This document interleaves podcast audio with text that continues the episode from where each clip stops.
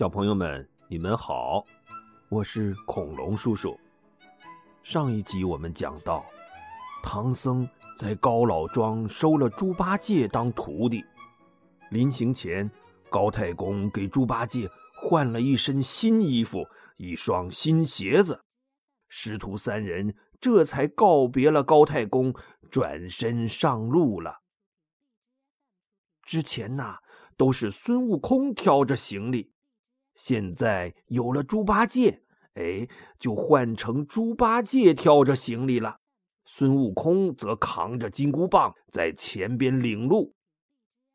他们一路向西，风餐露宿的，又走了一个多月，就过了乌斯藏国的国界。这一天，他们来到一座高山前。唐僧说：“悟空，八戒。”前面这座山这么险峻，一定要小心呐。猪八戒说：“嗯，师傅别担心，这座山叫做呃浮屠山，山里有个乌巢禅师，俺老猪跟他也打过交道。哦，那他是什么来路啊？”嗯呃，那乌巢禅师呃可真有些能耐，呃，还劝我呃跟着他修行呢，呃，只是俺没答应他罢了。师徒三人边走边聊，不一会儿就到了山上。抬头看去，山间祥云缭绕，山下流水淙淙，山南青松翠柏。山北柳绿桃红，天空中仙鹤飞舞，丛林里百鸟争鸣，真是一个景致优雅的地方啊！就像一座仙山一样。唐僧远远的就看到山坡上有一棵非常高大的香桧树，树杈上有一个非常大的鸟窝。鸟窝里还盘腿坐着一个人呢。在那树底下，左边有一只麋鹿，嘴里叼着一朵灵芝；右边有一只猴子，手里捧着一个大桃子。他们都恭恭敬敬的站在那里，看样子是要把灵芝和桃子敬献给鸟窝里那个人的。这树梢上还站满了凤凰、青鸾等各种神鸟，都在那里引吭高歌呢。呵，一看这做派，就不是一般的神仙呐。猪八戒一指鸟窝里那个人说：“嗯，师傅，那人就是乌巢禅师。”唐僧赶紧加快了脚步，来到树下。恭恭敬敬的向乌巢禅师躬身行礼。乌巢禅师看到他们三个人，也赶紧跳下树来，扶起唐僧说：“啊，圣僧请起，有失远迎啊！” 猪八戒在一旁作了个揖说：“呃，老禅师，呃，好久不见了。”乌巢禅师有些惊讶的说。呃，这不是福陵山的朱刚烈吗？你怎么会跟圣僧在一起呀？呃呃，几年前，呃，观音菩萨劝俺弃恶从善，呃，保着唐朝取经人，呃，去西天取经。呃，俺这不，呃，前些日子才等到俺师傅嘛。禅师高兴的说：“啊，好，好，好。”这是好事儿啊！他一扭头，指着孙悟空问：“呃，这位是？”孙悟空笑着说：“嘿嘿嘿，老禅师怎么认得猪刚烈，却不认识俺老孙呢？”乌巢禅师也笑笑说：“因为我见识少啊。”唐僧赶紧接过话茬说：“这是我大徒弟孙悟空。”禅师这才向孙悟空陪笑说：“啊，久仰久仰。”唐僧又向禅师做了个疑问：“请问禅师，这里离大雷音寺还有多远呢？”“ 哈哈哈哈那可远着呢，而且这一路上虎豹豺狼的，难走的很呐。”唐僧不甘心，又再三追问：“很远，到底有多远呢？”乌巢禅师笑了，他拍拍唐僧的肩膀说：“其实不管多远的路，只要你足够坚持，总会到的。只不过呀，这一路的艰难险阻，最是磨练人心了。这样吧。”我这里有一卷经文，叫做《心经》。当你遇到困难、心里害怕、难过的时候，嗯，就念一念，对你肯定大有帮助。唐僧赶紧拜谢，乌巢禅师就把这心经交给他了。这唐僧啊，也是聪明，禅师只教了一遍，他就都记住了。咱们说说这心经，这可是一本大大有名的佛经了，全称叫做《般若波罗蜜多心经》。这名字是古印度语，翻译过来大概意思就是“大智慧解脱心法”。这本经文里，现在流传最广的一句话就是“空不异色”。色不异空，空即是色，色即是空，受想行识亦复如是。什么意思啊？简单说就是，你拿来一张白纸，上面是空白的，什么都没有。然后你用彩色铅笔在上面画上公园、小鸟、小动物，哎。这张白纸就变成美丽的图画了。我们的世界也是一样啊，这个世界就是那张白纸，我们的各种感觉就是彩色铅笔。你感受到什么，就用感觉在世界上嗯画上什么。感受越多，你的世界就越丰富多彩。这心经啊，就是告诉人们，你看到的世界就是你自己用心、用感受画出来的世界，没什么可担心害怕的。我们就好好的画自己的画吧。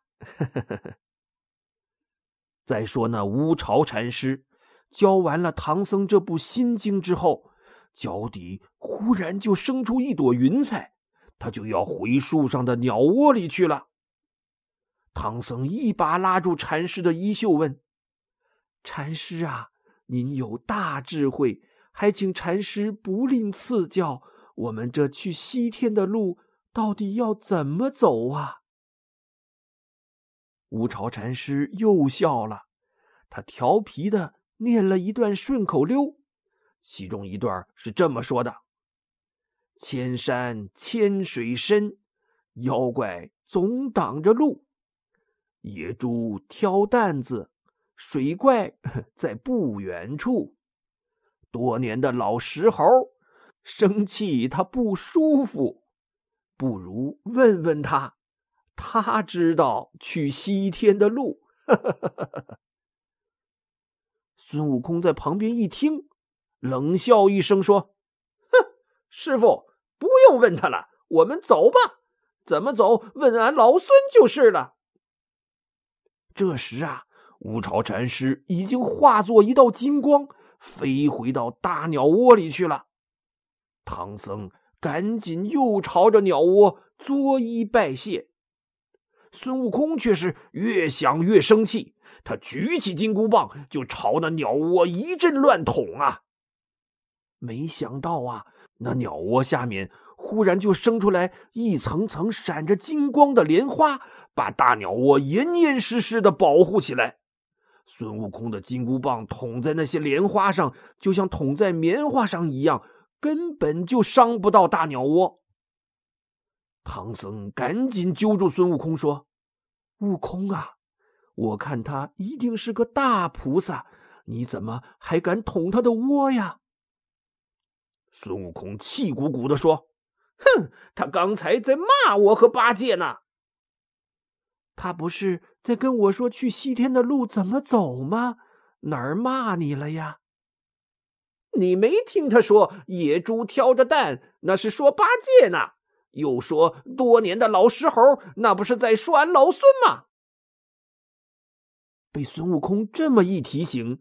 唐僧倒是一下子明白乌巢禅师的用意了。俗话说“心猿意马”，这心呐，就像躁动不安的猴子一样。我问禅师去西天求得大智慧的路该怎么走，禅师却让我问多年的老石猴，这是让我扪心自问呐。只有自己的心才知道怎么去寻找智慧呀。这时，猪八戒赶紧过来打圆场说：“嗯，猴哥，呃，别生气了。呃，这乌巢禅师也是个能知道过去未来的神仙。呃呃，他不是说水怪在不远处吗？呃，咱先看看前边有没有水怪，呃，就知道呃他是不是乱说了。”孙悟空恶狠狠地瞪了一眼大鸟窝，这捅也捅不着他。没办法，他只好扶着唐僧骑上白龙马，继续向西走去。这一走啊，就走到了夏天。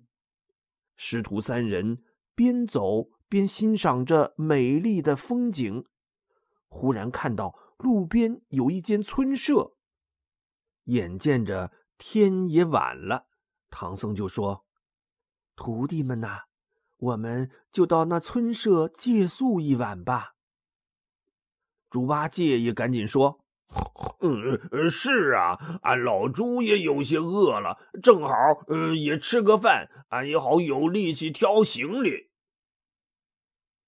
三个人来到村舍门前，看见院子里有个老大爷。正坐在那儿数着佛珠念经呢，听见敲门声，老大爷打开院门，一眼看见了孙悟空，吓了一跳，说：“呃，你是人是鬼呀？老汉我可没做过亏心事啊！”唐僧赶紧上前一步说：“老人家不要害怕，我们是从东土大唐来的。”要去西天拜佛取经啊！这是我的徒弟，我们路过这里，想借宿一晚，明早就走。老大爷战战兢兢的瞅了一眼孙悟空，问：“呃，你们几个人呢？”孙悟空一努嘴说：“三个人，那儿还有一个呢。”老大爷往他们俩身后一看。猪八戒正站在白龙马旁边，故意把猪嘴一撅，把两个猪耳朵扇了两下，把个老大爷给吓得呀，喊一声“妖怪”，转身就要往院子里跑。孙悟空一把揪住老大爷，说：“老头别怕，那是我师弟。”老人家胆战心惊的回头看了又看，见他们果然没有恶意。这才抹了一把汗，说：“呃，你们这三个和尚怎么长得一个比一个丑恶？也就这位大长老，呃，还是个好人模样。”猪八戒大大咧咧的凑上来说：“呃、嘿嘿老头儿，我们丑是丑，呃，可我们有能耐呀。”嘿嘿嘿唐僧在一旁埋怨着说。徒弟呀，你们俩本来就相貌凶恶，说话又没个正调，看把老人家吓的。这要是吓出个好歹来，那可真是罪过了。猪八戒说：“ 师傅啊，呃，这算什么呀？这自从跟了您呐，呃，我觉得呃自己还长漂亮了不少呢。这要是以前在高老庄，呃，我这么一撅嘴，呃，一扇耳朵，呃，都能吓死二三十个。孙悟空也笑着说：“呆子，不要乱说话，把你那丑样也收起来些。”唐僧说：“他这样子是天生的，你让他怎么收起来些呀？”嘿嘿嘿，把那个长猪嘴揣在怀里，别拿出来；把两个蒲扇耳朵呃贴在脑袋后边，呃，别扇来扇去的，这不就不那么丑了吗？啊！猪八戒还真听话，果然就把长嘴巴揣在怀里。把蒲扇耳朵贴在后脑勺上，低着头跟着老大爷和师傅师兄走进了院子。他们在村舍里睡了一晚，第二天一大早就出发了。走了小半天，就来到了一座高山前。这座山高耸入云，悬崖峭壁像刀削的一样，山上。怪石嶙峋，沟壑纵横。他们正走着呢，突然间，前面刮来一阵狂风。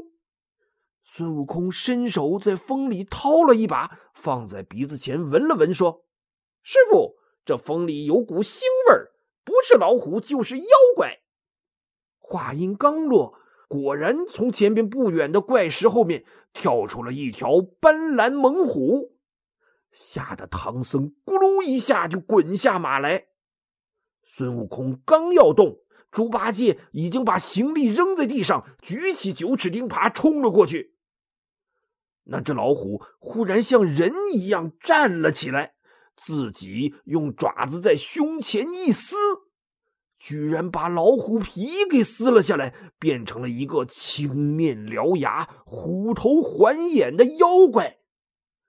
那妖怪大声说：“呆，俺乃是黄风大王的先锋官，奉命在此巡山，要捉几个凡人当下酒菜。你们是哪里来的和尚，还敢跟俺动刀动枪的？”猪八戒举着钉耙说。嗯，俺是东土大唐圣僧唐三藏的徒弟。嗯，我们奉旨去西天拜佛取经。嗯，你这小小的妖怪，要是识相的，赶紧给你猪爷爷让开大路，我就饶了你；如若不然，就吃俺一钉耙。那妖怪一听，这是没商量了。嗷的一声，就扑了过来。猪八戒抡起钉耙就打。那妖怪没有兵器，吃亏呀！他掉头跑到乱石堆里，取出两口赤铜刀，又回身跟猪八戒打在一起。这时，孙悟空把唐僧扶到路边，说：“师傅，不要怕。”你先在这里坐一坐，我去帮着八戒把那妖怪打倒，我们好继续赶路啊！说着，他也拎着金箍棒加入了战团。那妖怪连一个猪八戒都打不过，现在又多了个孙悟空，他哪儿还是对手啊？只好虚晃一刀，就地打了个滚现了原形。原来还是一只老虎，他掉头就跑啊！孙悟空和猪八戒紧追不舍，眼看着就要追上了。那老虎急中生智，又用爪子在自己胸前一撕，脱掉了老虎皮，随手披在一块大石头上，自己却化作一阵狂风，飞回到路口。唐僧正坐在路口，闭着眼，嘟嘟囔囔的默念着心经呢。